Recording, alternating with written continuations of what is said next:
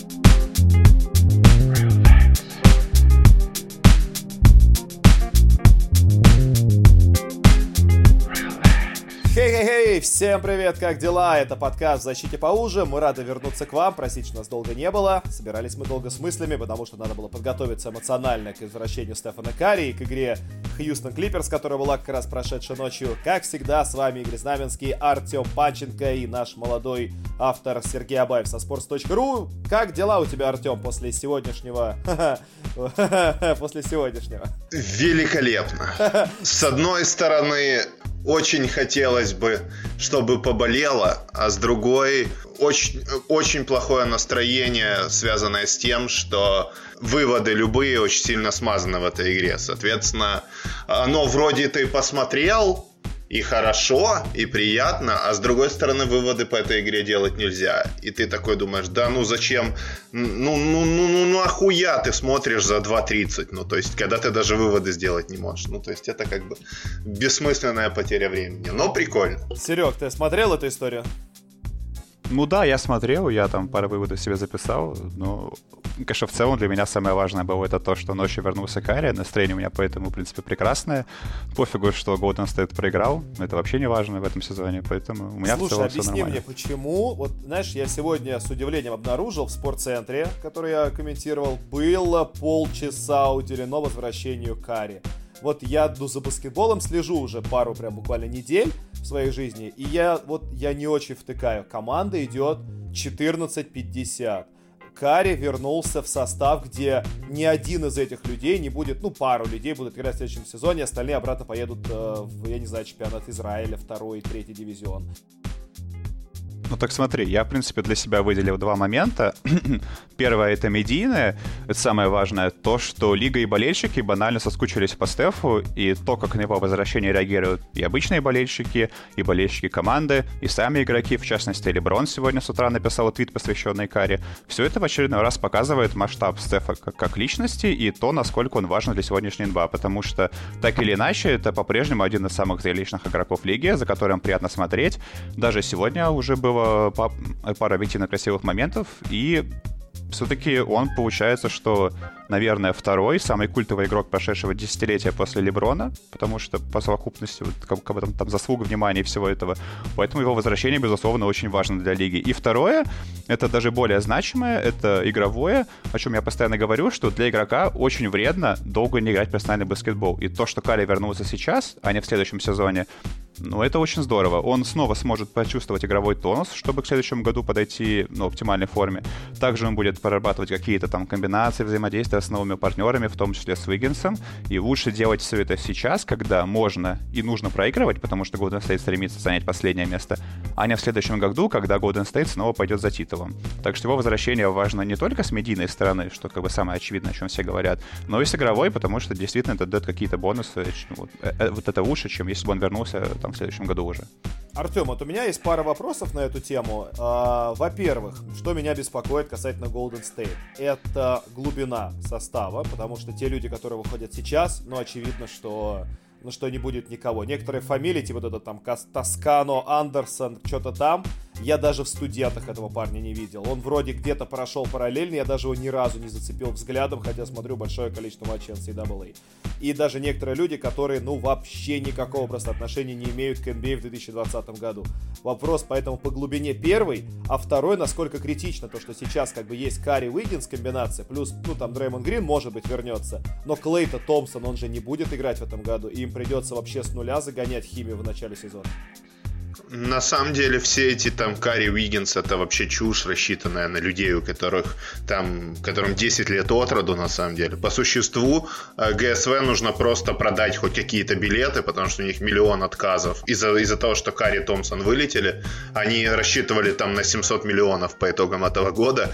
И очень смешно посмотреть, вернее не смешно, посмотреть, сколько они по существу заработают. Относительно глубины там все совсем не так плохо, как кажется, потому что если мы возьмем возьмем просто даже четверку э, основных контрактов Грин, Уиггинс, э, Карри Томпсон, добавим к ним Кевона Луни и Эрика Паскаля, которые останутся, это уже 6 человек, И, соответственно, им нужно, у них не будет жесткого потолка в следующем году, им нужно просто элементарно троих добрать, учитывая то, что этот рынок, все ролевые игроки выходят, много игроков будет недоплачено, поэтому люди вместо того, чтобы за 3 миллиона или за 4 идти в Чикаго, а, лучше за полтора сходят в Golden State, набьют себе статистику и дальше еще что-то выиграют, возможно.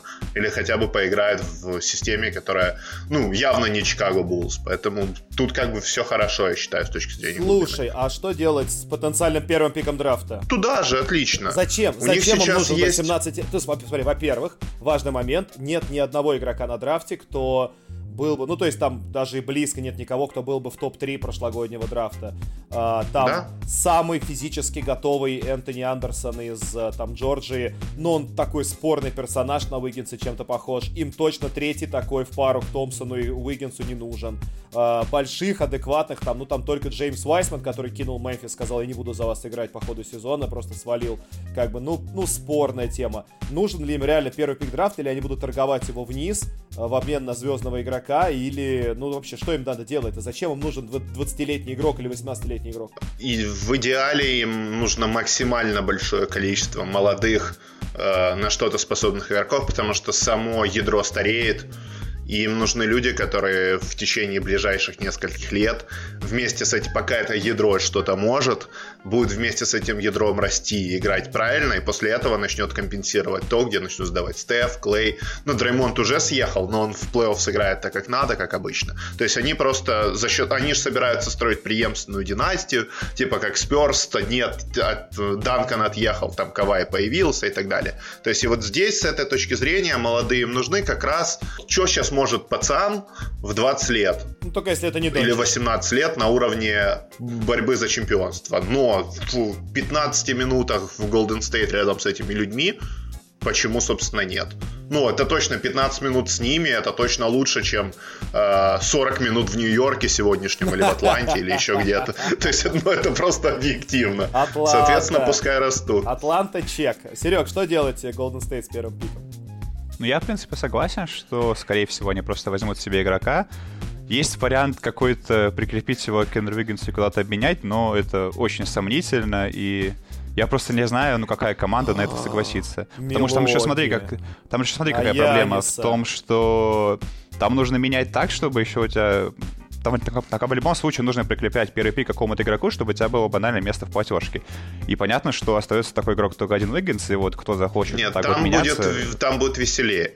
Это хороший мув на то, что если Янис уйдет из Милуоки, и Милоки уже не будет смысла платить ничего, оттуда можно забрать Миддлтона. Я просто сомневаюсь, что это за, возможно будет за пик, Это слишком будет круто. За пик и Виггинса легко. Ну, это будет слишком круто Милоки нужно State, перестраиваться и... в любом случае. Платить 30-летнему, 30 э, супер, ну, очень, очень крупный максимальный контракт Миддлтону, не борясь ни за что. Если, ну, то есть, если я не ушел, это конец. Это объективно. Ну, так следовательно. У тебя есть, ну, то есть можно сколько угодно рассказывать, там, да, да, за Яниса, там, конечно, ребята, все, все именно так. Эндрю Уиггинс и чувак э, с драфта, где Ламело Бол идет в топ-3, это именно то, что, это то, что, это равноценный обмен за, э, э, это равноценный обмен за Яниса, это прям... То есть у нас Дончич только что ушел третьим пиком, и люди настолько обезумели из-за вот того, что нет никого, они готовы э, Дэнни Авдию который как бы, ну, что-то вроде умеет в Европе. Они готовы его воспринимать чуть, чуть ли не круче, чем Дончича. Типа, бля, пожалуйста, может быть, он будет первым пиком. История циклична. Э, Парзингис ушел, и чувака из Макаби Бендера посчитали, ну, тоже ж высокий, да, тоже ж бросает. Я смотрел в на Бендера играет. тогда в Евролиге, он был такой, он был сырой, типа, он был two years away of being two years away. То есть ему реально прям Ему было 4 года еще минимум учиться в Евролиге. А он такой, типа, я пошел высоко. Феникс его забрал. Golden State сейчас его вроде бы реанимирует. А прикинь, короче, если Dragon Bender в Golden State станет вторым Кристопсом. Вот да не, на самом деле я смотрел там игры, там все, там все очень грустно с ним. Ну, Как бы статистика какая-то есть, но Ладно, на деле пацаны, там Golden State понятно, команда очень перспективная, да, как бы, но на следующий сезон. А у нас две команды, которые очень перспективны на этот сезон, сыграли в четвертый раз между собой.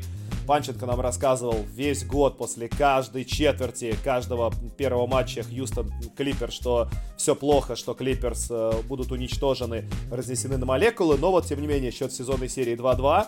Сегодняшний матч дал нам несколько ответов на, на, на важный вопрос, как правильно отметил Артем, действительно, далеко идущие выводы делать тяжело, просто потому что Хьюстон выбросил 7 с 500 трехочковые, и, как бы, ну, в том числе было очень много не э, свободных, не забитых, о чем Харден после матча тоже сказал, что не до конца показательно. Давай, Артем, твои первые главные выводы по этой теме. Самые страшные выводы в том, что как бы хотелось сделать, а их нет. Простой момент. Берем такого человека, как там Зубац. Да, то есть Зубац формально 17 плюс 12 сделал и якобы побил смолбол. Ну, то есть, кажется, да, отлично. С другой стороны, Хьюстон за первые 33 минуты забил 2 из 30 за дуги. Следовательно, все, что нужно... А смолбол работает так, что ты большого выгоняешь с игры забитыми трешками. Следовательно, если ты не забиваешь три, он может оставаться и делать все, что он хочет. То есть на месте Зубацев в прошлый раз был Митчел Робинсон и Джулиус Рэндалл, например. Слушай, сразу хочу, сразу хочу тогда вступить. Закономерный вопрос. Э, стартует матч плей-офф какой-нибудь важный, который надо выиграть. Не знаю, там при счете ну, 1-0-1 летят, они надо выиграть вторую игру. Э, стартуют плохо трехочковые, неважно против какого соперника, и типа центрового убрать не получается, а какая вариативность-то есть? То есть просто надеяться, что трешки полетят с первой минуты до последней, ну так Хьюстон не лучшая дальнобойная команда лиги. Э, это было в двух последних матчах с э, Бостоном и Нью-Йорком.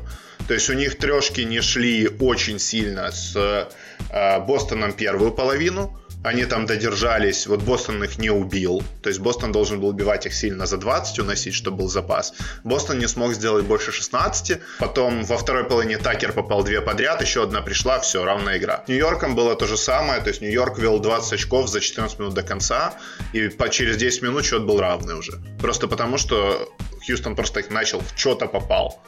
Э, Хьюстон, у Хьюстона, у этого Хьюстона всегда будут отрезки. Э, так они проиграли вот ту единственную игру Юте, когда они просто начали типа трешки 5-8, потом целый матч 5-25 и потом 5-8. И вот пока ты не забиваешь трехочковый, у команды, команда может играть в счет больших, у нее всегда будут шансы. То есть не нужно думать, что а, Small Ball тебе гарантирует там победа с двузначной разницей. Ball тебе практически всегда оставляет в игре. То есть ты должен просто аномально промазать, как вчера, чтобы у тебя не было шансов. И то даже вчера они были. То есть потому что то, как э, они защитились условно в третьей четверти и просто продолжали их мазать, но тем не менее они сдержали Клиперс нормально, вполне. Клиперс начали, сыграли 8-18 половину, первую забили, забили трешки 8-18, дальше они забили одну из 12 пока, пока все не сели. То есть они реально за зацепили за эту игру, но просто не забили с другой стороны. То есть такие матчи у Хьюстона бывают раз в три года. Была вот эта игра 0-27, но самая показательная... 0-27, которую все помнят, ну и самая показательная и самая прекрасная игра была с Оклахома еще с Дюрентом, когда Хьюстон в пер... еще с Маккейлом, когда Хьюстон в первой половине забил 73 очка. Это был рекорд сезона, забил все трехи, по-моему, рекорд клуба по трех очкам за половину, во второй половине забили 19. Да, это антирекорд по разнице между двумя половинами. Я, я комментировал этот матч, мне повезло попасть. То есть, и вот, и такое случается там раз в несколько несколько лет. Но случится ли такое еще раз в этом сезоне? А, да. Ну, очень спорно. А, да, случится. Серег, случится ли такое еще раз? Но... И много-много раз в плей-офф в этом сезоне?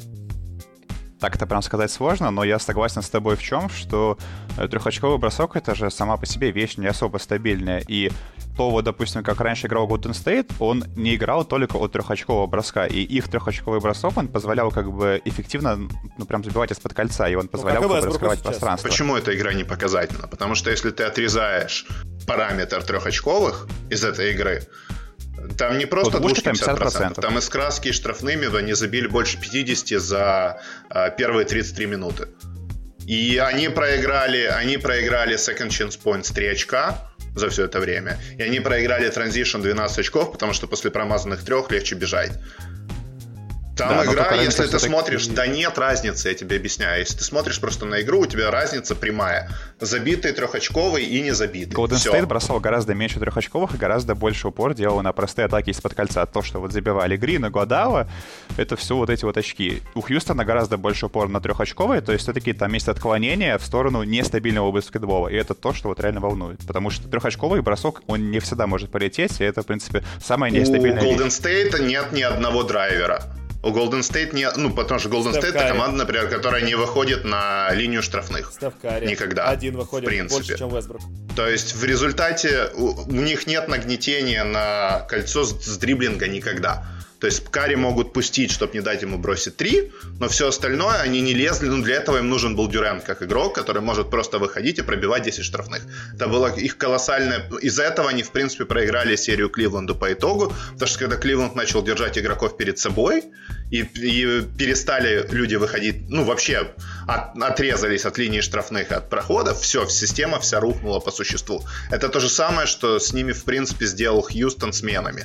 То есть они, они дали возможность Дюранту и всем остальным поливать средние броски, но отрезали от прохода и все. А то здесь наоборот, здесь обратная ситуация, здесь два супер агрессивных игрока лезут в проход. Это, ну, это нельзя сравнивать. Серег, я на твоей стороне в этой ситуации, потому что сравнивать как бы, Golden State э, как бы с Хьюстоном, но ну, это, конечно, очень сильно Хьюстону льстить, потому что баскетбол Golden State был куда более многоопциональным. Я просто говорю о простой разнице, это, это каблиху можно посмотреть по статистике. Сколько трешек бросает сейчас Хьюстон, сколько трешек тогда бросал Golden State. То есть Golden State сводил, э, как сказать, сводил нестабильные атаки, но не то, что к минимуму, у него просто было их меньше, чем нестабильных атак у Хьюстона. Чем больше у тебя нестабильных атак, тем больше шанс шанс того, что что-то может пойти не так, как сегодня. Я на самом деле все равно считаю, что как бы Хьюстона с Клиперс, как бы, скорее всего, все более-менее хорошо, но вот именно конкретно в вопросе трехочковых, вот как бы это то, что может быть, что ты можешь их мазать, да, потому что это трехочковые. Ты не будешь так мазать из-под кольца, как ты, как ты, ну, как ты а, Важный момент, который я для себя уловил в этом матче, ну, во-первых, мы говорим о Клиперс, которые только в десятый раз в сезоне собрали полный состав, да, с а, минимальным количеством травмированных, и они все эти 10 матчей в итоге выиграли, все там с разницей в счете в 15 очков средняя. И вот что мне приглянулось, это то, что была хорошая подготовка к четвертой игре, к определенным статистическим моментам, которые Хьюстон преследует. То есть, что я имею в виду? Например, Пиджей Такер. Была, помню, ситуация в первой половине, когда Такер ставит заслон под 45 и отваливается не в угол, а отваливается как раз вот на трешку куда-то ближе, ближе к в лоб и за ним даже не побежал чувак, потому что Такер в углу это страшно, он забивает 40, 45, 50 процентов. Такер не в углу, можно оставлять, он такой же кирпичеобразный, как и Рассел Уэсбрук.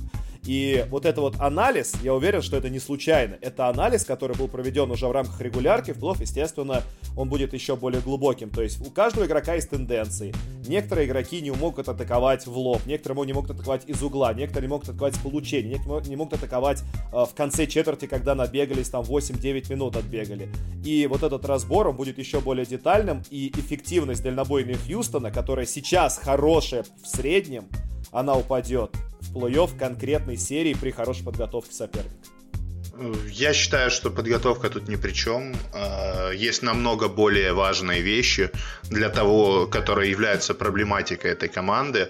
А, до плей-офф осталось 5 недель, а Эрик Гордон до сих пор не играет. У него сегодня он опять э, в третьей четверти ушел А с чего он заиграет? Почему ты так уверен в том, что он начнет играть? Э, это было потому что это было каждый год. У него каждый год он начинает, потом у него травма, и во второй половине он добавляет и вкатывается в плей-офф. Это всегда так. В прошлом сезоне попал 30 что-то 4% в э, первой половине.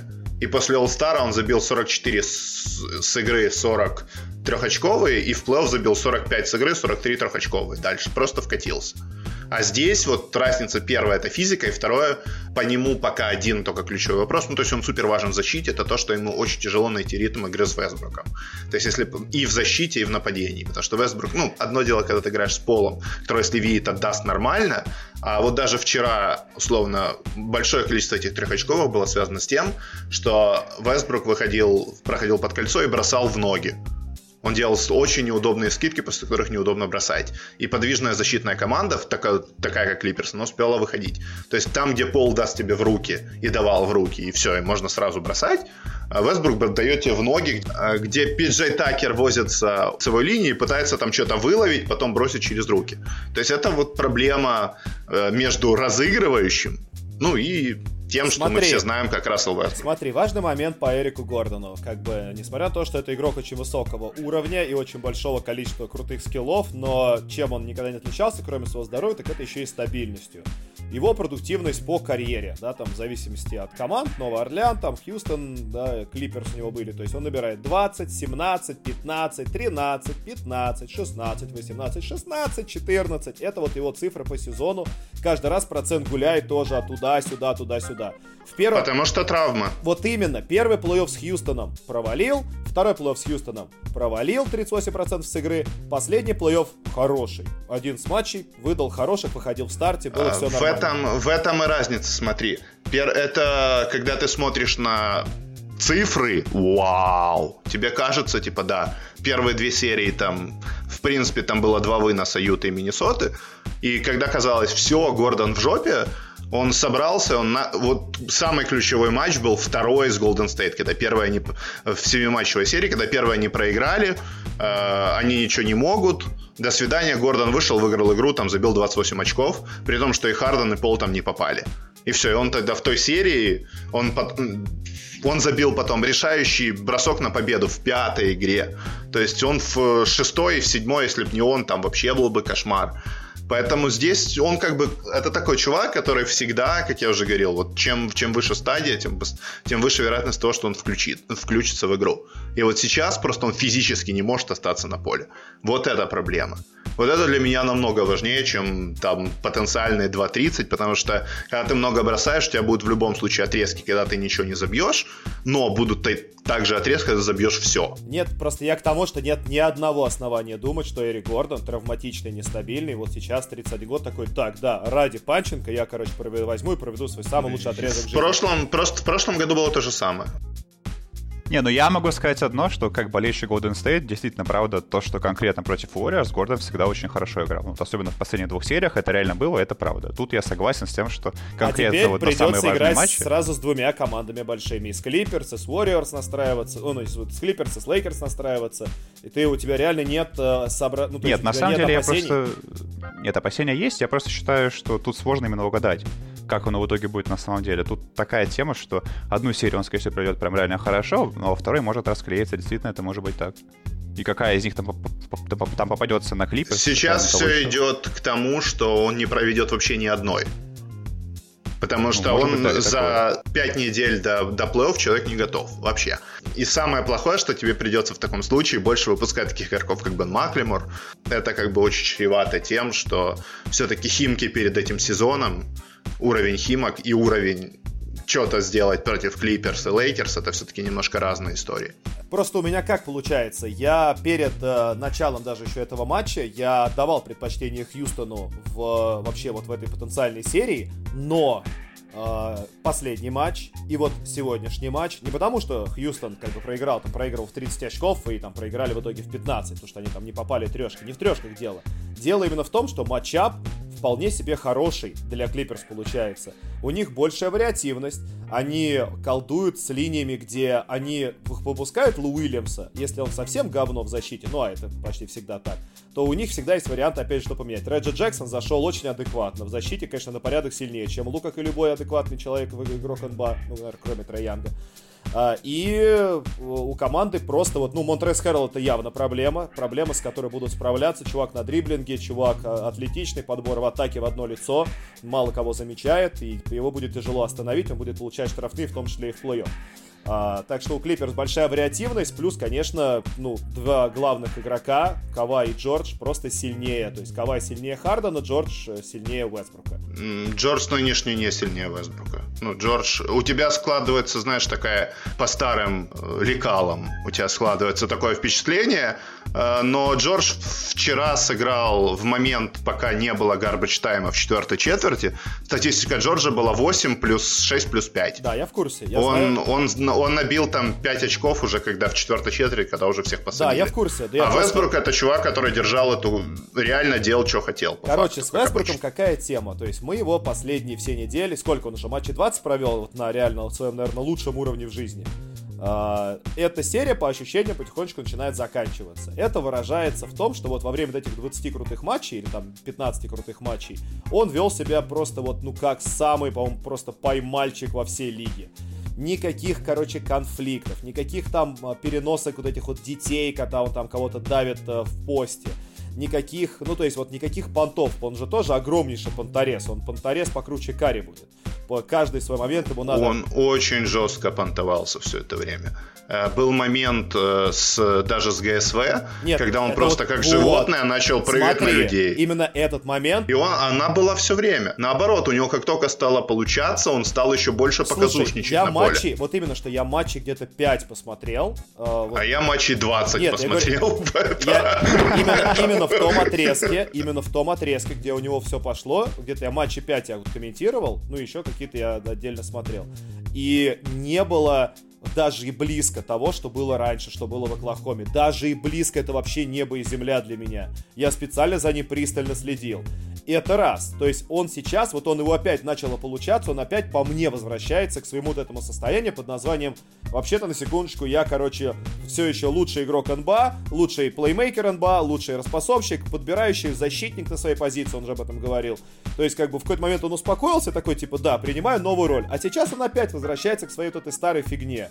И сегодня, кстати, опять була бросочки пошли у него, опять любимые трехочковые, э, зарядил парочку. То есть, знаешь, мне кажется, что вот, ну, он пережил вот этот яркий отрезок и такой, так, нет, ну все, я вернусь к своему старому. И в итоге в плей будет некая смесь между его предыдущими плей-офф говнодостижениями и вот тем, что он сейчас наработал. Послушай, а начнем с того, что если смесь между тем говном, которое было, и хотя бы чем-то, что было сейчас, все. Это уже круто. Это не круче, чем Пол Джордж. Это, болельщ... это болельщики, знаешь, это болельщики Оклахомы просто плачут и думают, господи, почему у нас этого не было, когда был Дюрен. То есть, ну, ну, ну, ты понимаешь, ты сравниваешь ситуацию, где чувак бросал 36 раз в среднем за игру с процентом 35, в серии, где проигрывал 5-1, о, вернее, 4-1, чувак, который проигрывал Доновану Митчеллу. Но это уже грубо было по поводу Чувак, который ходил, Демину Лиларду рассказал, слышь, ты черт, ты вообще никто, ты знаешь, кто ты, а кто я каждый раз. И потом, ну, то есть, и тут, что чувак сыграет хотя бы половину игр на таком уровне, или половину матча сыграет на примерно вот этом уровне в плей-офф, да за счастье это не больше, чем Пол Джордж. А к чему я веду? Для меня Пол Джордж на одной ноге лучше, чем вот это вот непонятное состояние Вестбрука. Именно поэтому я и говорю, что Кавай круче Хардена, и в плей-офф, безусловно, Джордж будет круче Вестбрука. Именно поэтому я говорю, что я до этого ставил на Хьюстон, потому что вот это состояние, хорошее новое Вестбрука мне нравилось. Харден, вот эта вся система, она прикольная, но я вижу, как интегрировался Реджи Джексон, у них глубина, Монтрес Хэрролл страшный для них, и как бы Кавай Пол Джордж потихонечку начинают под собой ноги чувствовать, находить, и сейчас для меня в плей-офф поменялась эта система, и сейчас 4-3, наверное, блин, Клиперс я отдам им, ну, у них будет преимущество поляны, 4-3 я им отдам победу в этой серии. Ну, тут, тут смотри просто какой момент. Э, с одной стороны, вроде бы ты и прав, а с другой у Пола Джорджа за последние 10 матчей в среднем 12 бросков за игру. Очень мало, то есть. 12. Ты намекаешь на то, что он умер? Ты намекаешь на то, что он реально Я умер? намекаю на то, что ему сложно, вот Харден сдох. Это сейчас очевидно. Да, а зачем? Нет, а, Джор, а Джордж, ты, а он, а он и не начинал даже играть. Ты... Кто, Пол Джордж? Да. Он, при, он уже начинал играть, и его травмы сразу же догнали. Он же до того, как он снова вылетел, у него было в среднем 10 трехочковых за матч. Сейчас у него в среднем 12 бросков за игру вообще. За последние там несколько отрезков. 12-13. Смысл просто в том, вот намного важнее для этого матча по то, что очень много было разговоров о том, что Харда никогда не защищается. Вот он начал защищаться, он сдох. Ну, то есть, и сейчас есть вопрос только в том, травма это или, которая у него реально была, с которой он, скорее всего, до сих пор играет, либо он реально уже не может. Потому что в защите он на этом, в этом сезоне он играет действительно хорошо, действительно старается, и все. Те, то, что он играл там на 40 очков со старта, плюс то, что он начал защищаться. Сейчас мы видим, что он выходит на кольцо, он не может перебросить игрока. Если он реально сдох, то можно закрывать лавочку. Давай, э, Артем, вот сейчас у нас у всех одинаковые водные данные. Мы все из-за океана на это дело смотрим. Э, вот счет в серии. Они встречаются во втором раунде, как бы все здоровые. У Клиперс преимущество своей поляны. 4-2 Хьюст? С высокой долей вероятности пока что да. Сергей.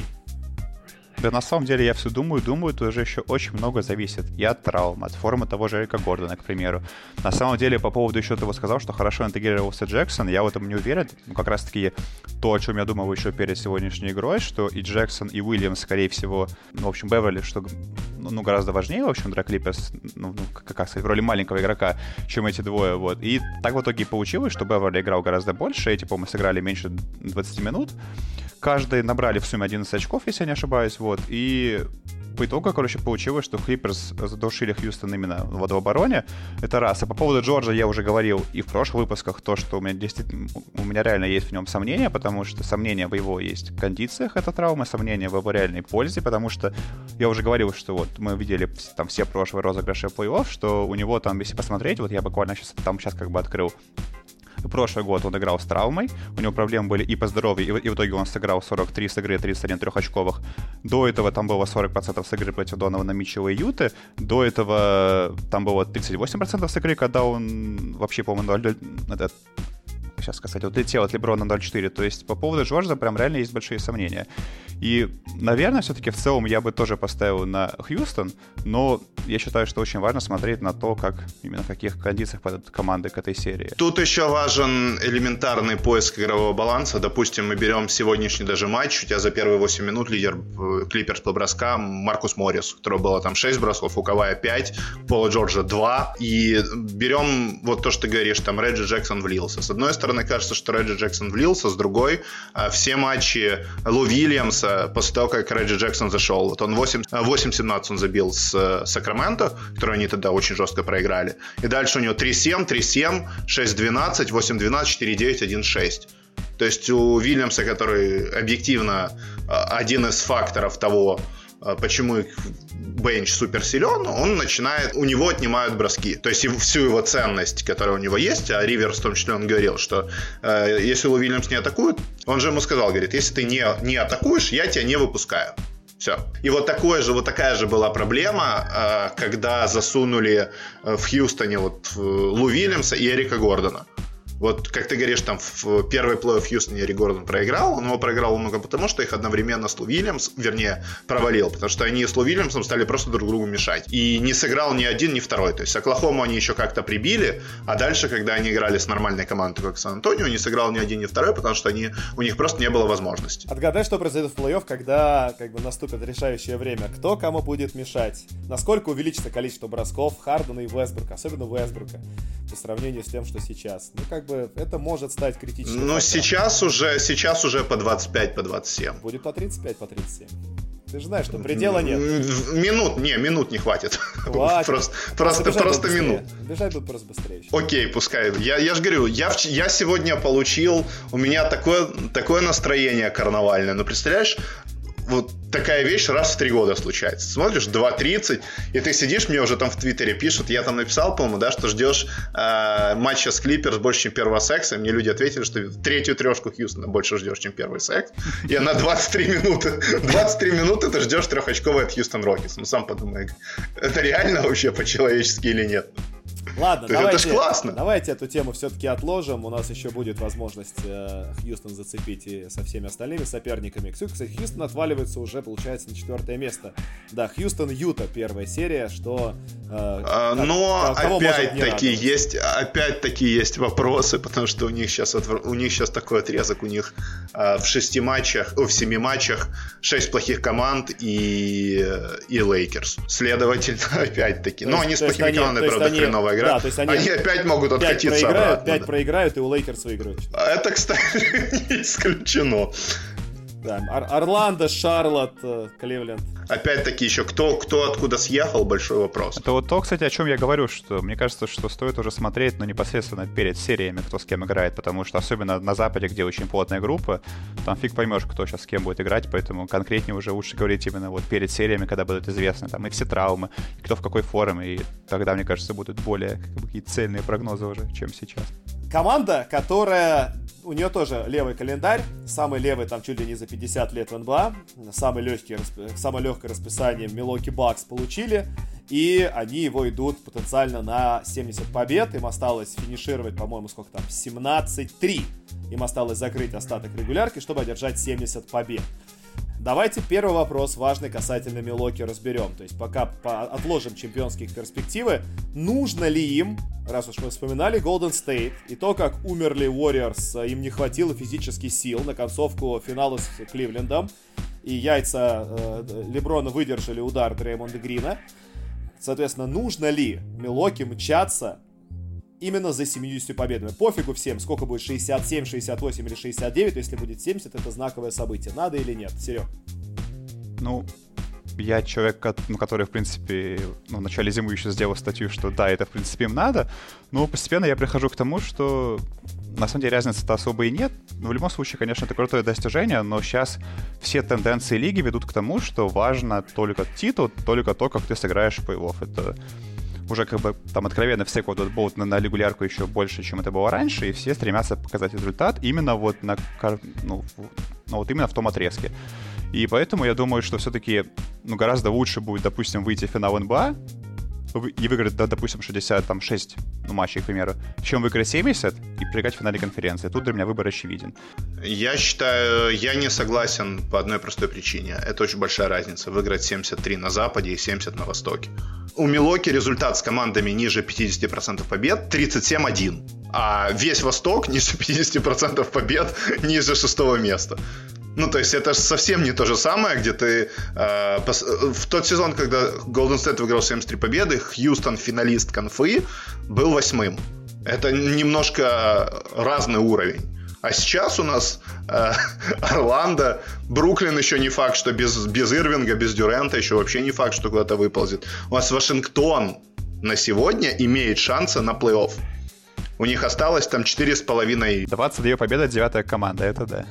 Да, то есть поэтому с таким говном 70 выиграть и выиграть 70 на Западе, когда выиграл ГСВ, это немножко разные вещи. Тем более, что 73 победы ГСВ это все-таки рекорд, и неважно, потому что никто через 10 лет, через 20 лет, никто не вспомнит о том, с кем они играли, и даже будет не так важно, выиграли они в тот год титул и люди будут смотреть через 20 лет, совершенно новое поколение баскетбольных болельщиков будут смотреть, говорить, блин, 73 победы люди одержали. Они за весь год потерпели 9 поражений всего лишь только и выиграли 73 матча, включая там, по-моему, 24-0 на старте, да, по-моему, у них была серия. То есть это историческая команда, которая будет восприниматься как мега историческая, ну, как бы, ну, не дожали немножко, типа, как бы, ну и пофигу, в регулярке они же всех разорвали. Так что и 70 побед, возможно, как бы и тоже никто не будет вспоминать о том через 20 лет, а с кем это играл какой-то сраный Милоки. Все будут помнить о том, что Янис Великий в одно лицо одержал 70 побед на там он еще, понимаешь, что он молодой, он не помнит этот движ, который касался, допустим, Леброна и 66 побед с Кливлендом, например. Я помню. Когда Леброн для всех стало «О!», это вот спустя время никто не думал о том, что, ну да, Леброн там типа якобы там андерачивнул дальше. В, спустя там 10 лет идет разговор Леброн с таким говном. Да. Там Делонте Вест, Мо Вильямс, Бен Волос, Воли Зурбек последний сезон в НБА. А, потом уже дальше там Джеймисона не добрали, вот это все. Выиграл 66 матчей. Это, вот это величие игрока. Причем на самом деле Восток там был очень неплохой. Там был Орландо, там был э, Бостон еще до сих пор. И, в принципе, они, мягко говоря, там хорошенько люди сопротивлялись на тот момент. Тогда же Дуайт должен был быть чуть ли не MVP в один из этих, в один из двух последних лет. Следовательно, это немножко вообще другой разговор. Хорошо, смотрите, вопрос все-таки, вопрос все-таки я повторяю. Милоки, Бакс идут на 70 побед. Они могут чуть-чуть как бы добавить, ну, как бы энергии, попытаться сохранить и свой как бы ритм, свой пейс и все такое, и одержать 70 побед. Они понятия не имеют, что их дальше ждет. Хватит ли им сил на плей-офф? Не хватит. Тем более, что лидеры их играют, ну, реально мало. Янис играет, блин, он набирает 30 очков, играет 30 минут. И хочет стать вторым после Уилта Чемберлина, кто будет иметь очков в минуту. Но, как бы, мы не знаем, что случится дальше. Вот реально, стоит ли им зацепиться или нет. Давайте быстренько ответим, просто да или нет за 70 побед, потому что это может быть, ну, как бы, важная историческая отметка и для конкретно Яниса, и для всей команды. Артем. Я думаю, во-первых, что они просто 70 побед не возьмут. Э, просто потому, что у них осталось очень много э, действительно сложных игр. Ну, мы берем условно... Ну, завтра вот я сейчас открываю. Ну, смотри, они играют с Лейкерс. У них вот до конца месяца у них Лейкерс, Денвер выезд, Бостон, Майами, Хьюстон, Даллас, два, два, две игры с Торонто, потом у них вот у них отрезок 4, 5 игр, это Даллас, две игры с Торонто, Бостон, Филадельфия. То есть здесь как бы... Ну, то есть они, про... то есть они просто проиграют раньше, да? Они просто проиграют раньше, и вопрос отпадет сам собой. Да, да, да, да. Потому что в конце у них там Атланты, Бруклин и Кливленды, то есть э, конец они добьют, если надо. Вопрос просто в том, что сейчас у них действительно, вот то, что ты говоришь, там, самый легкий календарь, он их догоняет в обратную сторону. Ну просто представляешь себе ситуацию, у них 69 побед, и у них последний раз Бруклину в гостях. Они Не, конечно, я думаю, состав? они выложатся. Я думаю, что они выложатся, там, ну, причем Конечно, еще... владелец сказал. Надо выиграть 70. Ну, Все, значит выиграть 70. Тем более Причем, владелец не богатый. Там же еще дело в том, что у них в первом раунде, скорее всего, будут Орландо, а Милоки традиционно очень хорошо играют с плохими или средними командами, так, такими вот, ну, как Орландо как раз, и поэтому, я думаю... Так, а там без разницы, Орландо, Бруклин, будет. Да, там в, в прошлый год, когда по сколько лидеры сыграли? По, 20, по 24 минуты с Детройтом привезли 100 очков. И сейчас, я думаю, э, когда у тебя линии на матч будут выходить минус 22 с половиной... Не, ну не будет такого. Да будет такое. Ну будет, ну в прошлом году, так в прошлом году, после того, что они сделали, типа 40 а, когда они за 26 минут перевозили 46 Детройту, я думаю, в этом году она, может, выйдет там 17, но до 22,5 ее разгонят. Поэтому там, в, в принципе, э, так или иначе, хошь не хошь, э, Сергей правильно говорит, что в первом раунде там играть все равно никто не будет. Я к тому, что То есть... если будет надо, реально, они в концовке выложатся, там одна-две игры, это не так уж и сложно. Это ну, вряд ли как бы что-то решит потом на дистанции. Если они выдержат этот темп, то потом все нормально будет в последних играх. Ладно, давайте важный вопрос. Первый, первый раунд, на самом деле, там будет такой же, как там ЦСКА играет в Лиге ВТБ там с восьмой командой. То есть смотришь, там 25, нормальная разница абсолютно. И она объективно, ну, то есть играет ЦСКА и Калев, ну, то есть, ну, образно говоря. И что ты ждешь там в плей-офф? 0-3 и, типа, уже одни уже на чемоданах, а вторые, типа, головой вообще в другом месте. Тут то же самое. Это современный уровень лиги. Важный вопрос касательно Милоки Бакс. Что-нибудь изменилось в э, восприятии команды, Серег, вот у тебя? Я, сколько я понимаю, ты, ну, как бы высоко же отзываешься, да, об их шансах да, да, выиграть да. вообще весь Восток. У тебя что-то пошатнулось? Может быть, ты что-то увидел, что тебя, как бы, натолкнул на мысль, что не так все хорошо? В принципе, нет. Я, наоборот, скорее только в какой-то момент укрепился в понимании того, что Милоки, в принципе, против любой команды конференции будут выходить фаворитом, причем прям явным, кроме Филадельфии, как, ну, которая на бумаге очень хорошо собрана именно против них. Но на самом деле, когда я смотрю игры этих команд друг с другом, у меня нет уверенности в том, что Филадельфия прям настолько сильная команда. Вот Вообще за последние да, вот за последние два года они сыграли 6 матчей. Средняя линейка Яниса в этих 6 матчах примерно 35 очков, 17 подборов и 7 передач. При этом Милоки выиграли 4 из этих 6 встреч, а у самого Яниса за эти 6 игр был всего один неудачный матч вот в начале этого года, как раз когда он там вообще ничего не попал против Эмбида.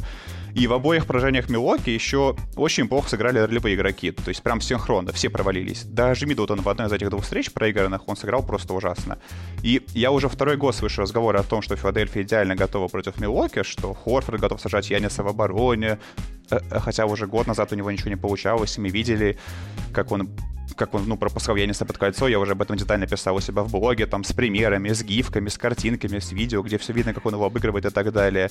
И в итоге все, что я вижу, это одни разговоры и теория о том, что у Филадельфии в итоге все будет хорошо против Милоки, но на деле ничего этого нет. Я еще даже не говорю о том, как Филадельфия собирается атаковать против Милоки, потому что что у Имбида, что у остальной команды, там будут точно такие же проблемы с тем, чтобы эффективно набирать очки, потому что у Милоки традиционно очень хорошая оборона э, пространства под кольцом, и а с трошками у Филадельфии проблемы как раз-таки. Окей, там появился крутой Шейк Милтон, но в целом эта ситуация здесь самая приятная у команды.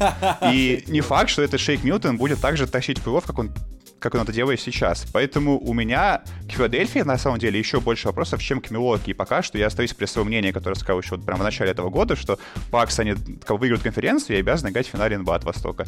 И понятно, что сейчас там Артем расскажет про то, что там Янис не бросает трешки и так далее, но в целом именно по поводу Востока там все у Милуоки должно быть очень хорошо. Ой, даже я тебе могу сказать, знаешь, даже не про трешки. Вот недавно же был конфликт, который мы как бы не освещали, потому что он такой достаточно глупый и раздутый немножко. Это С конфликт... Харденом? Да, конфликт Хардена и Яниса про то, что Янис, э, типа, я не хочу там брать этого человека в команду, потому что он там типа, типа мечом не делится. Вот, ну у них еще к тому же MVP заруба была, да, потому что они оба высказывали, что оба достойны. Как бы, да, по сути, они могли бы сыграть как-то более джентльменско, типа, там, пусть э, голосование определит, кто из нас сильнейший. Они такие, типа, нет, я лучший игрок лиги, нет, я лучший игрок лиги. То есть, как бы, ну вот зарубились пацаны. И главная претензия, соответственно, Хардена к Янису, да, Харден говорит, что, типа, хотел бы я быть, короче, бегающим семифутером. Э, потому что для этого не нужны навыки. Да, что такое навыки? Навыки это там техника, это там изучать соперника, там уметь правильно там выносить руки, там работать там под кольцом над лейапами. А этот типа, чувак просто бегает, такая шпала. Сверху бьет сюда, сверху бьет сюда, как бы для этого нужно только размер и энергия. Вот. Давайте сначала вот эту тему быстренько затронем. А, что такое навыки Яниса? А, что очень важно для плей-офф? Что не важно, а что ему надо было бы иметь? Артем, есть такой ответ? Сейчас будет уникально. Первый раз в истории этого подкаста на 18 выпуске э, упоминается команда Шарлотт Хорнетс. Зачем? Подожди, То есть Шарлотт Хорнетс играет э, каким-то невероятным образом. Два последних раза умудрились уйти с Милоки в концовке. Они умудрились уйти следующим образом. То есть они играют очень медленно, они не идут за подбором в нападении, отрезая транзишн. Они более-менее пытаются защититься против трех, у Милоки там трех очень жестко, она одну четверть за все, за два матча последних прилетела. И здесь начинается веселье, потому что э, условно транзишена нет, в принципе там пространства особого нет, на три он выбрасывает, но люди никто не забивает, и начинается веселье.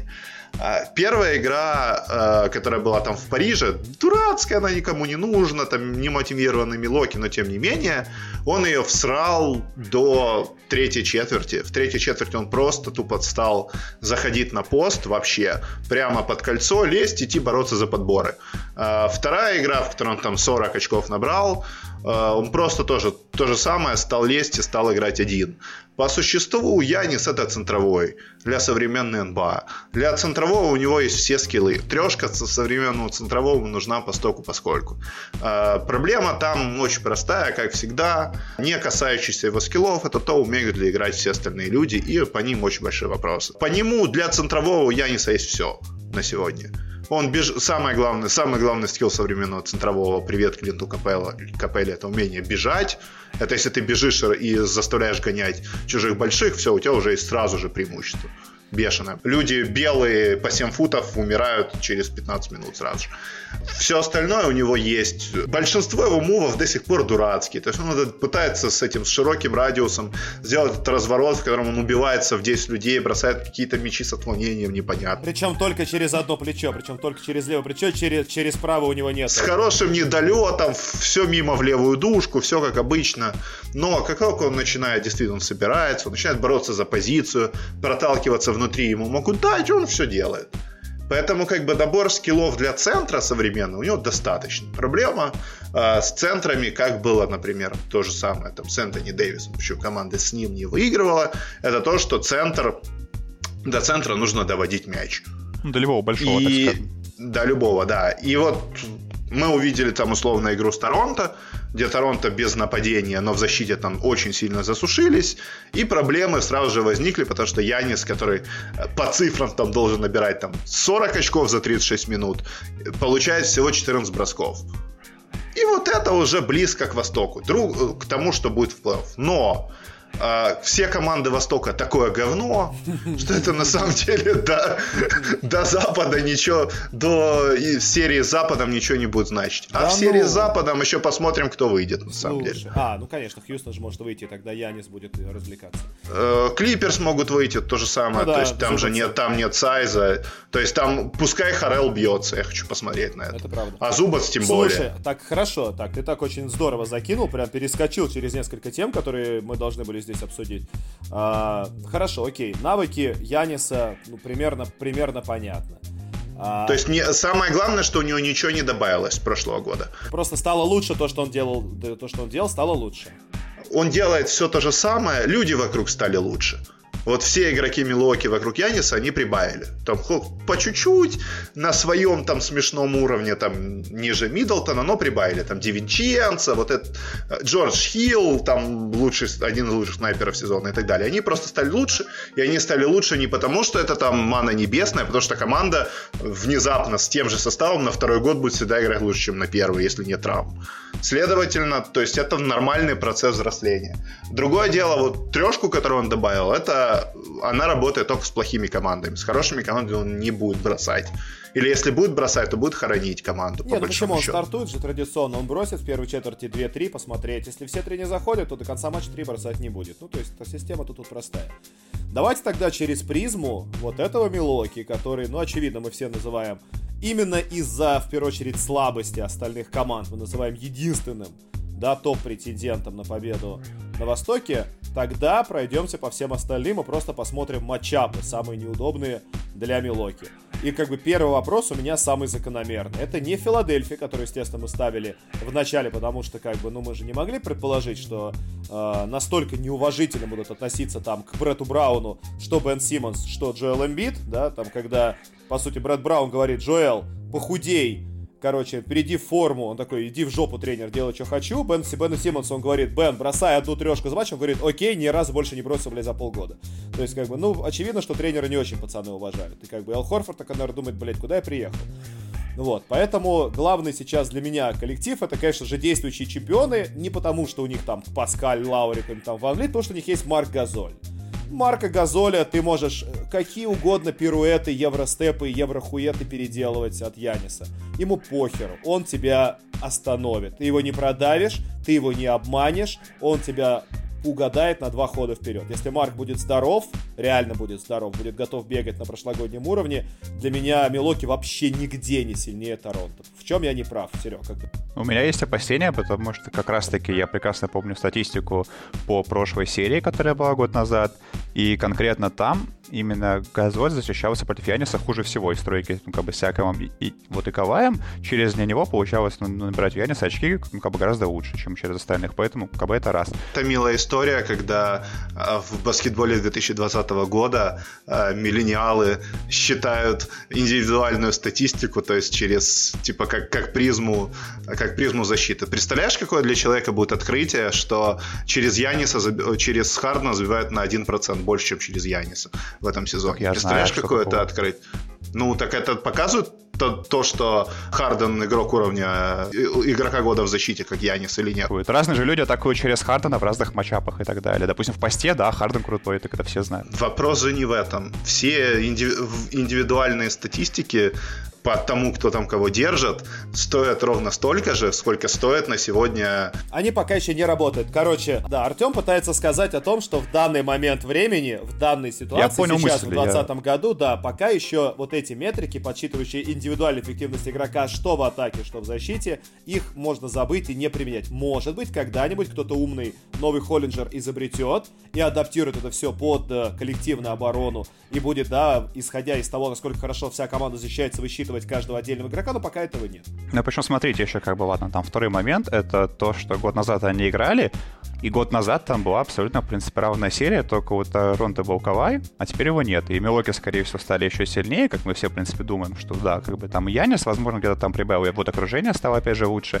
Торонто все-таки, скорее всего, стали слабее. Если год назад там была абсолютно равная серия, где было 6 равных матчей, помню, там, ну, вот, как бы все поражения Милоки, они были с близким счетом, там, по-моему, там 5-6 очков, там, то теперь, как бы, есть основания полагать, что Милоки все-таки будут сильнее. Плюс, что меня еще пугает по поводу Торонто, это то, что у них э, все-таки есть сомнения в том, что Сиаком в роли первой звезды готов затащить команду именно в финал НБА. И вот как бы в этом плане для меня условные там Янис, Эмбит или Баттер выглядят не несколько предпочтительней. Хотя в целом, опять же, по поводу Торонто я настроен очень положительно именно как бы во многом как бы за счет их обороны, потому что у них прекрасная и, и универсальная оборона, где игроки могут спокойно меняться между позициями, Сяком и Ануноби вообще могут там чуть ли не любого соперника держать. То есть они одинаково хорошо должны перекрывать и пространство под кольцом, и периметр.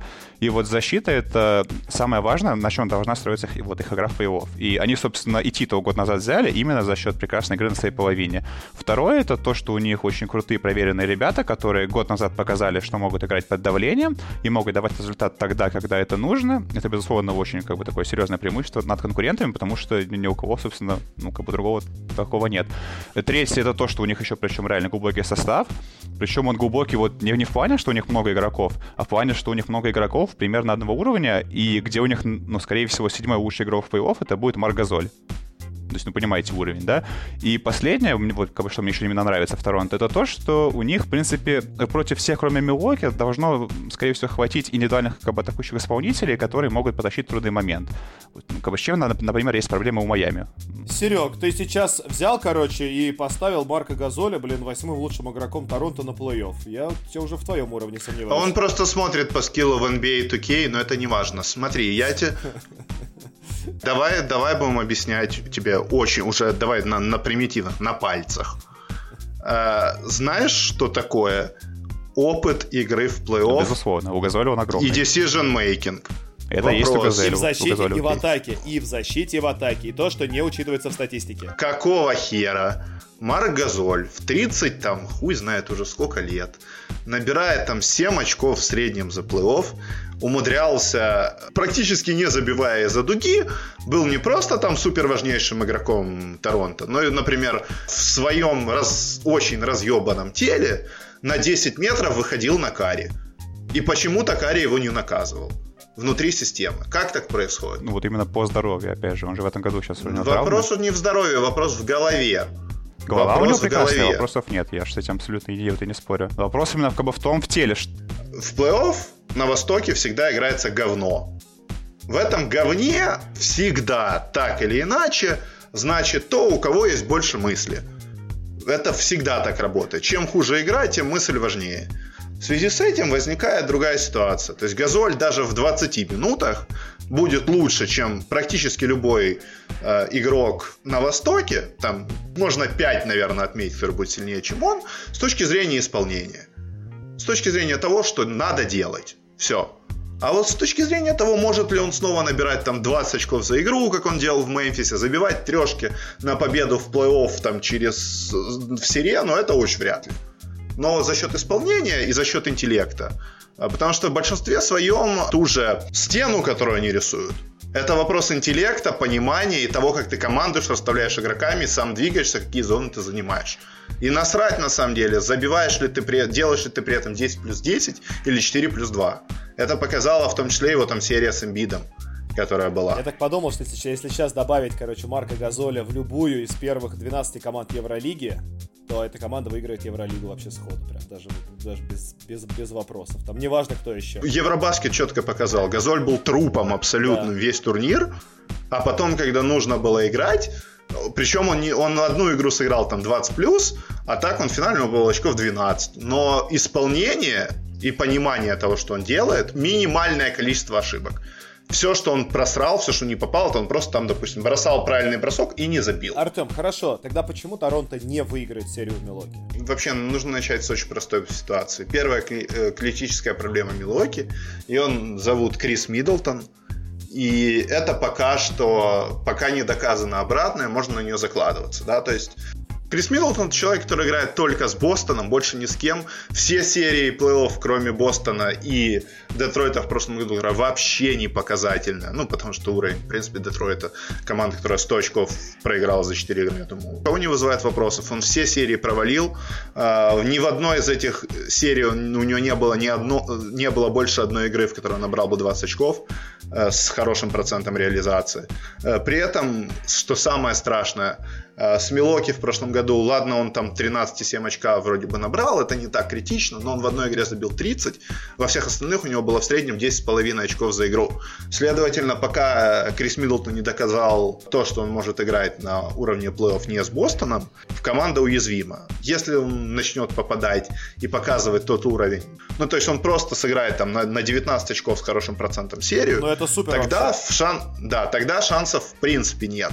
Э, как только пока он это не сыграл, уже можно закладываться а как на насчет, то, что А как насчет Блэдсо? Как насчет, вот, ну, как, ну, Блэдсо, понятно, он вообще самый непредсказуемый, или, наверное, самый предсказуемо плохой из всех, вот, кто у них есть.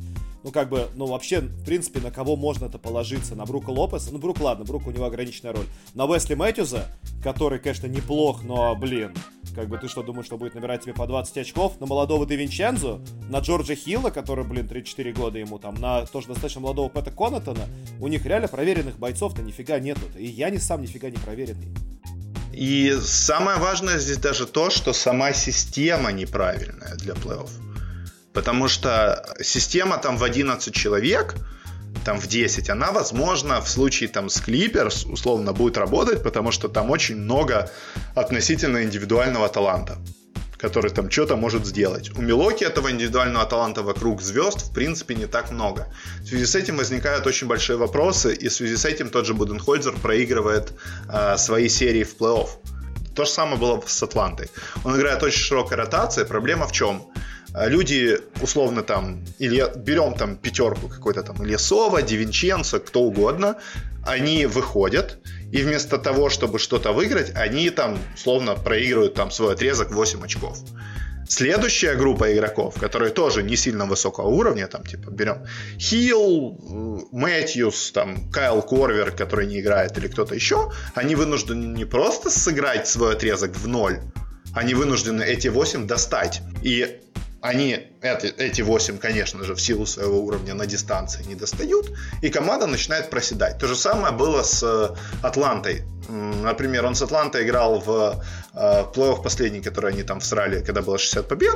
Э, он с Атлантой играл 11, в 11 человек, при этом процент трех выше 40 у одного человека, только у Думара Керролла. Корвер, который тогда забивал 50, по-моему, процентов трехочковых за сезон, сыграл 39, 39 с игры 35 трех, и он травму получил. Все, остальные просто ничего не забили. Ну, там нельзя сравнивать, слушай, нельзя сравнивать ту Атланту по уровню, как бы там не один Можно. из них игроков, э, ну то есть как бы там каждого, если вот 5, 5 игроков лучших составить, то каждый игрок вот Милоки будет лучше, чем игрок, да, своего, своей роли. То есть там Янис круче, чем Хорфорд, Джош Смит нахрен там никому не... Ну или нет, был там уже Джош Смит или нет, я уже не помню. Нет, там был Милсоп. А, Пол Милсоп, да, Милсоп. Милсоп там, хуже, там, чем Миддлтон. Ну, это условно, наверное, может быть спорно. Почему люди сужают э, ротацию? Все. Потому, что, что нужны тянут. максимально проверенные люди, да. А у тебя ситуация такая, что ты берешь непроверенных людей, непроверенные люди под давлением усыраются, и ты запускаешь еще больше еще следующих непроверенных людей, чтобы они создали чудо и отыграли все, что Стоп, просрали а с чего ты взял, что они не сделают то же самое, что сделает Торонто, у которого тоже была офигительно длинная скамейка. Торонто всегда славился в предыдущие годы длинной скамейкой. Выпускали 15 человек с лавки, и как бы там периодически всякие блистали ну, какие-то ну, никому неизвестные люди.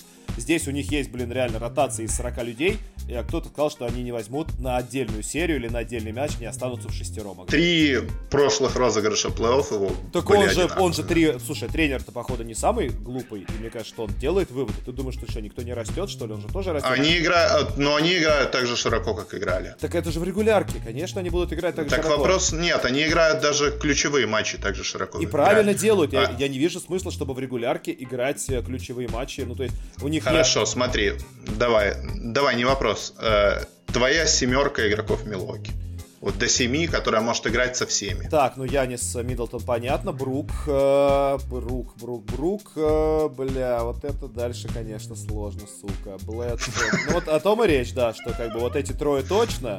А, ну, точно Джордж Хилл еще, конечно. Какой, блядь, точно Джордж Хилл? Где точно? Где ты увидел Нет, Джордж Хилл чувак, который и год назад прекрасно играл в да, он и сейчас. поменял. Ну, то есть ты еще, блядь, ты еще, во-первых, 7 правильных выбери. Да, это правда. То есть тут...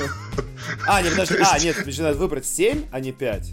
А, 7. Ну, 7. 7 правильных Блин, выбери. слушай, я бы Марвина Уильямса поставил, сейчас посмотрим, как он зайдет, я бы его туда точно бы засунул бы, чтобы он определенно играл, потому что он, он супер универсальный чувак, и Янис говорил, что типа как хорошо, что теперь он играет за нас, потому что я через него, поэтому типа у него с Шарлотт и были проблемы, потому что Марвин Уильямс он реально не мог продавить.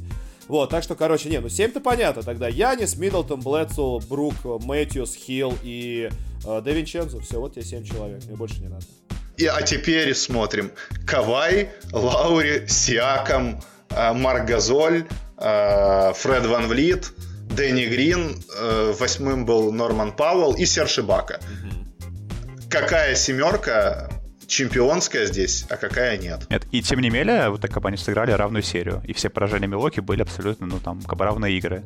И, кстати, опять же, давай вспомним о том, что эта серия, да, между Милоки и Торонто прошлогодняя, там, если бы не чудо чудесное, да, что если бы не победа была в овертайме, то там серия, блин, разворачивалась вообще совершенно в другую сторону, и как бы... Милоки в любом случае бы всрали дальше Golden State. Окей. Ну, если по 5 нет, там нет, не... Нет, нет, в этом я согласен тоже. Нет, да. слушай, извини меня, но как бы... Но... И Хьюстону в том числе. 2-0 был счет, и как бы Милоки да, отдает я... матч номер 3 в гостях, который они должны были забирать. Очень плохой матч, который невозможно смотреть. Да, а, матч. То есть да, тут вопрос не в том, тут вопрос именно в э, качестве исполнения, то есть уверен, уверены ли вы в том, что это, ну, это семерка, которая реально делает тебе результат. На Востоке 100%. Не, не, мы говорим о... Про Восток можно забыть. Мы... Восток это все. Это, это, это закрытая зона, там можно, можно даже не разговаривать. Вот хорошо, выпускает Клиперс, там, 8 игроков. Берем пример. Значит, начинаем. Янис, о, Янис, э, Кавай, Пол Джордж, Беверли, э, Лу Вильямс, Харрелл, э, Маркус Моррис, какой-то там Реджи Джексон, Шемет, Зубац и так далее. То есть это индивидуально посильнее намного. Нет, я думаю, в любом случае мы сойдемся на том, что ну, как бы любая команда из тройки Запада, она будет, скорее всего, фаворитом против Милоки в финале НБА. Но как конкретно вот по поводу Даже Востока... Денвер? Нет, я говорю, ну, как бы из тройки я туда приписываю все-таки Хьюстон, как бы тут Артем в подкасте, я же могу прям выкинуть. Так вот. Им сначала надо Юту пройти, подожди еще. Ну это да. Ну, ну так вот, а по поводу Востока, как бы да, Милоки фавориты все-таки получается. Об этом у меня еще есть, у меня, у меня есть еще просто один вопрос, потому что мы Майами уже разбирали в предыдущий раз, э, и Артем достаточно жестко по ним прошелся. Я все равно как бы фанатею от Майами, от того, что они делают, и от Джимми, и от Данкана Робинсона, который установит, побьет в следующем году рекорд э, лиги по трешкам, по выброшенным, по забитым. Он, он 500 трехочковых. Очень, кстати, вероятно, если да, он, шуток. он будет бросать реально по 16 трехочковых за матч и попадать 12 из них. Потому он что у него, по-моему, такая еще уникальная ситуация, что у него в среднем, по-моему, один бросок двухочковый за игру и Даже, там 7 трешек. То есть, ну, да. ну, я, по-моему, как, вчера смотрел. Уже, у него уже 9, по-моему, трешек. Ну, то есть, то есть это прям том, реально, что... он бросает только трешки, вот прям да. вообще только. И причем это... он делает это шикарно, это лучший catch and shoot будет чувак, то есть как бы это Редик в, в росте 2.05, то есть это просто фантастика. Блин, из Мичигана нашли, он Мичигане такого никогда не делал. Прикол в том, Но с другой стороны, все это прекрасно закончится в тот момент, когда его будут просто бить в защите. И все. Возможно. Просто лезть в него. Слушай, да, этот пускай, чувак, по-моему, прошел финал четырех, насколько я помню. Как бы он тоже такой достаточно опытный, крепкий пацанчик. А, прикол в том, что ему говорили, типа, его прям Спайлстера ругал, такой говорит, так, какого хера ты еще не забил, типа, 10 трешек за игру? Такой, тренер, я же не могу бросать, типа, 18 раз за матч. Говорит, какого хера ты думаешь, что ты не можешь бросать 18 трешек за матч? И в итоге, типа, да, он там 9 забивал, 9, он забил 10. Ну, короче, он забьет 18 трешек как-нибудь обязательно. В общем, а, Майами мне нравится, но мы уже Майами разбирали. Филадельфия это, в принципе, команда супер сложная, мы тоже ее уже разбирали. Индиана не конкурент, естественно, все команды ниже не конкуренты. Остается Бостон, который мы, когда встречались последний раз, был, ну, как бы тоже неважным абсолютно ни для кого коллективом. Но как раз вот уикенд всех звезд. И Джейсон Тейтум решил такое, что типа, какого хрена, он еще не суперзвезда. И просто взял и оторвался, короче, от людей, э, которые против него, да, которые в нем сомневались, и просто показал, каким его уровень может быть и к чему он собирается стремиться. Понятно, что все равно есть ограничения, как только там на нем начали сдваиваться, там в матче с Лейкерс тоже памятном, он вообще теряется, он не понимает, что такое два игрока перед ним, он не знает, что делать с мячом.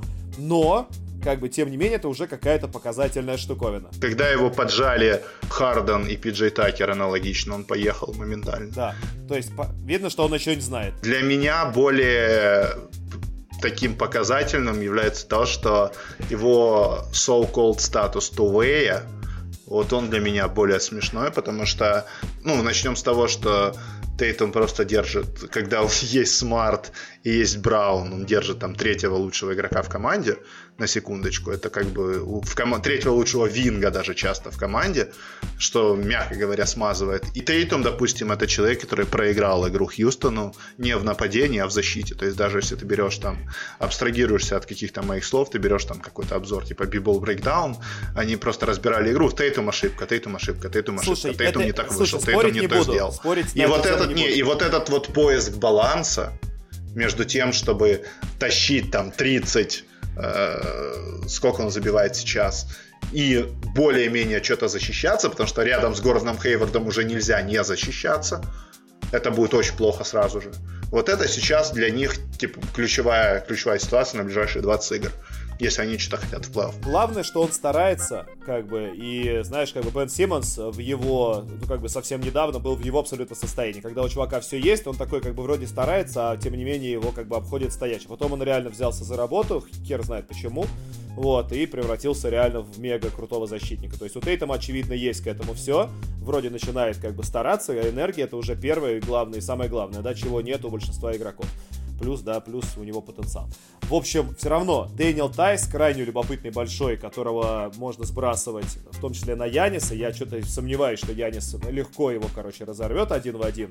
Здоровый Кембу со своими ногами. А, тут, тут, тут проблема не, не столько в разрыве, просто тупо в фалах. Возможно. То есть Янис четыре раза в него ударится, будет два, штрафа, два штрафа ему дадут, потому что он Янис. Два, ну, вернее, два, два фола дадут, все. Но, не, но, не, но слушай, не, не в TD Garden. Не в TD Garden. TD Garden не дадут. И в TD Garden придется пыхтеть. Ну, в TD Garden е Хардену на Тайсе такое дали в концовке, что я бы задал вопросы. Это, Когда это просто Харден бежал, просто в него врезался и как бы и выиграл игру. В регулярке... И у, у меня очень большой вопрос относительно того, были ли там штрафы. И был, у меня больше вопрос к тому, там, скорее всего, вообще фол в нападении. Вот, о том и речь. Плей-офф дадут фол в нападении на, на, в TD Garden, где будут сумасшедшие фанаты. Я, я помню, что серия, блин, предыдущая между Бостоном и Милуоки, вот это два года назад, э, где люди примерно эти же самые играли, да, без там Хейварда, без Кембы. Там, блин, было 7 побед домашних, когда команд. То есть, как бы Бостон слабее по уровню, но выиграли за счет того, что было преимущество домашней поляны. Поэтому у меня есть ощущение, что это очень недооцененная, может быть, серия, несмотря на то, что лидеры, да, Тейтому 21, Брауну 23, Смарту там 25, и Тайсу там 27, и Тайс ничего до этого, естественно, не видел. И, и Кемба ничего до этого не видел, никакого плей-оффа. Хейвард до этого никакого плей-оффа не видел. Я чувствую, что это может быть очень-очень крутая серия. Интересная. У Бостона ключевая проблема в том, что они действительно, ну, чересчур слабые, э, ниже, ниже Смарта. Ну, то есть Кантера, возможно, еще можно выставить против Яниса там, да. в какую-то зону. Им придется играть в 6 но... человек. 6 человек но, но Джилей, Вунамейкер. Ну, то есть это Бостон, это команда, которая четко показывает, что они ни на что не претендуют в этом сезоне.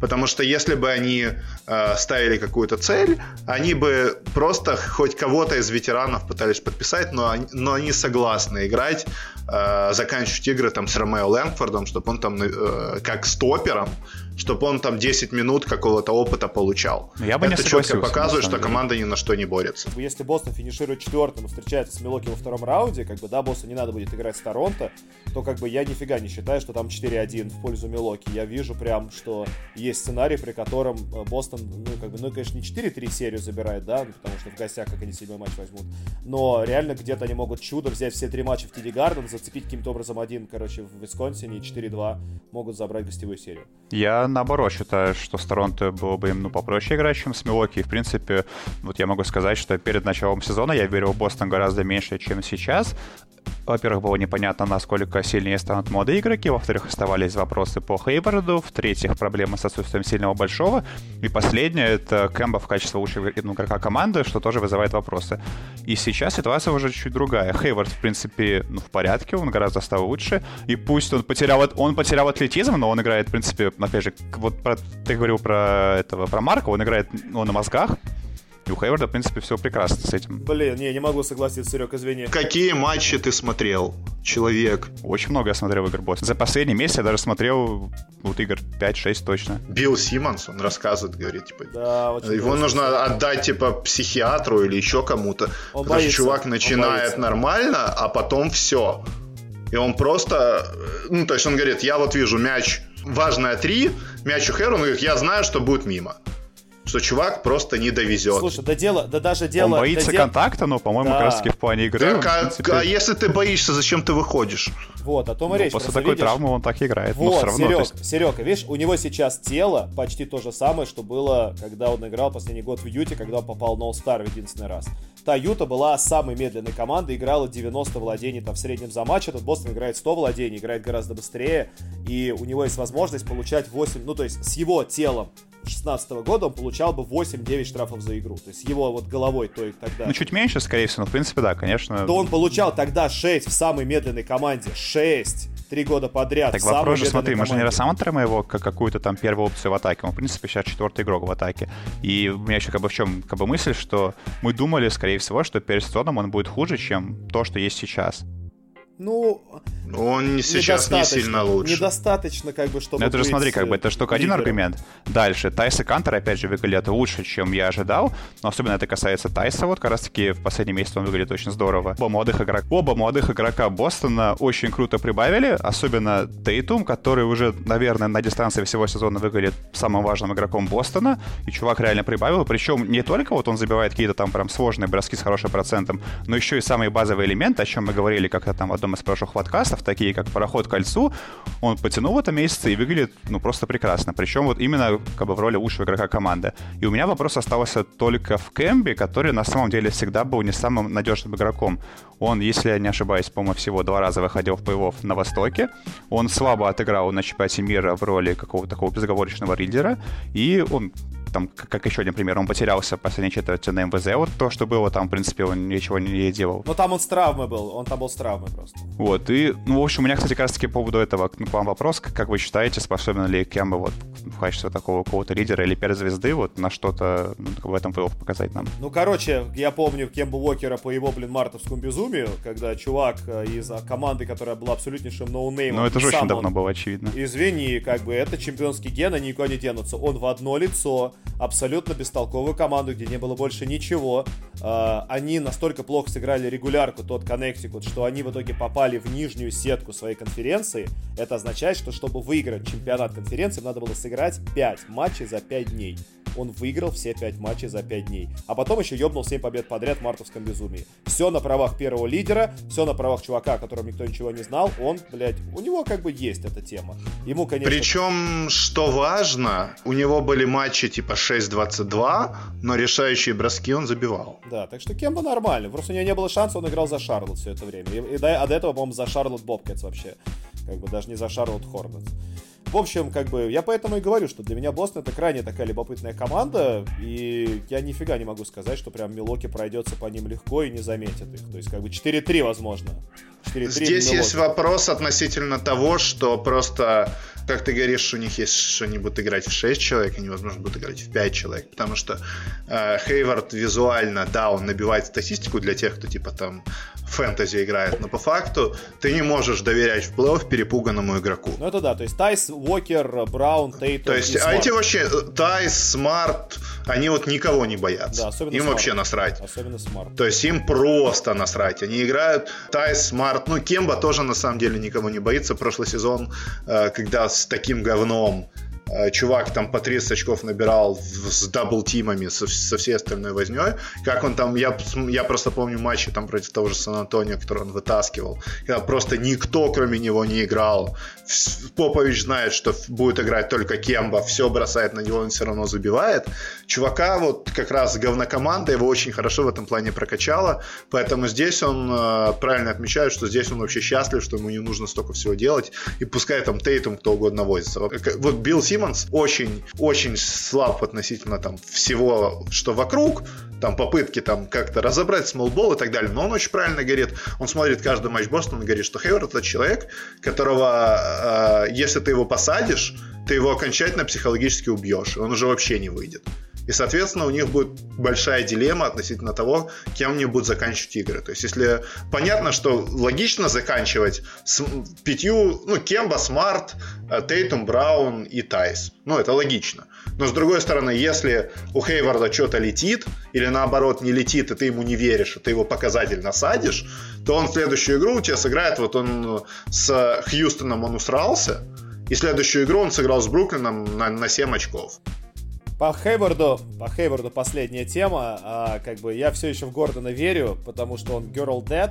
И потому что у него на подходе четвертый ребенок, у него, короче, три девочки, он уже, когда третья девочка у него была, он такой, типа, бля, да еб, вы издеваетесь, блядь, четвертая баба в семье.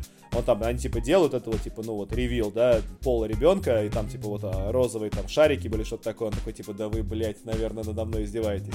Так что, короче, у него четвертый ребенок, если у него родится пацан, 40 очков в среднем за матч, блядь, гарантированно на следующий год. Фред Ван Влит, да, да просто второй, уничтожит, это... просто уничтожит человек. Так что еще не все потеряно. А если, короче, если четвертая девочка, то да, то он просто превращается в Girl Dead и заканчивает карьеру. Ладно, пацаны, мы в любом случае чуть затянули, мы не хотели, опять же, так, ну, как бы мы соскучились, любим говорить про баскетбол, и спасибо тем из вас, кто дослушал до этого момента. Если вы дослушали, то мы надеемся, что вы поставите нам лайк или как-то отметитесь. Э, вот напишите те, кто дослушали, мы с удовольствием почитаем, мы все читаем комментарии, которые находим, и будем рады любым вашим отзывам. Сергей Абаев, почитайте его тексты, которые он сегодня прорекламировал. Артем Панченко, его не читайте. Ну, а я, в принципе... Ни в коем случае вообще. Просто cancel сразу. Была, был рад вас слышать, пацаны. До новых встреч. Пока-пока.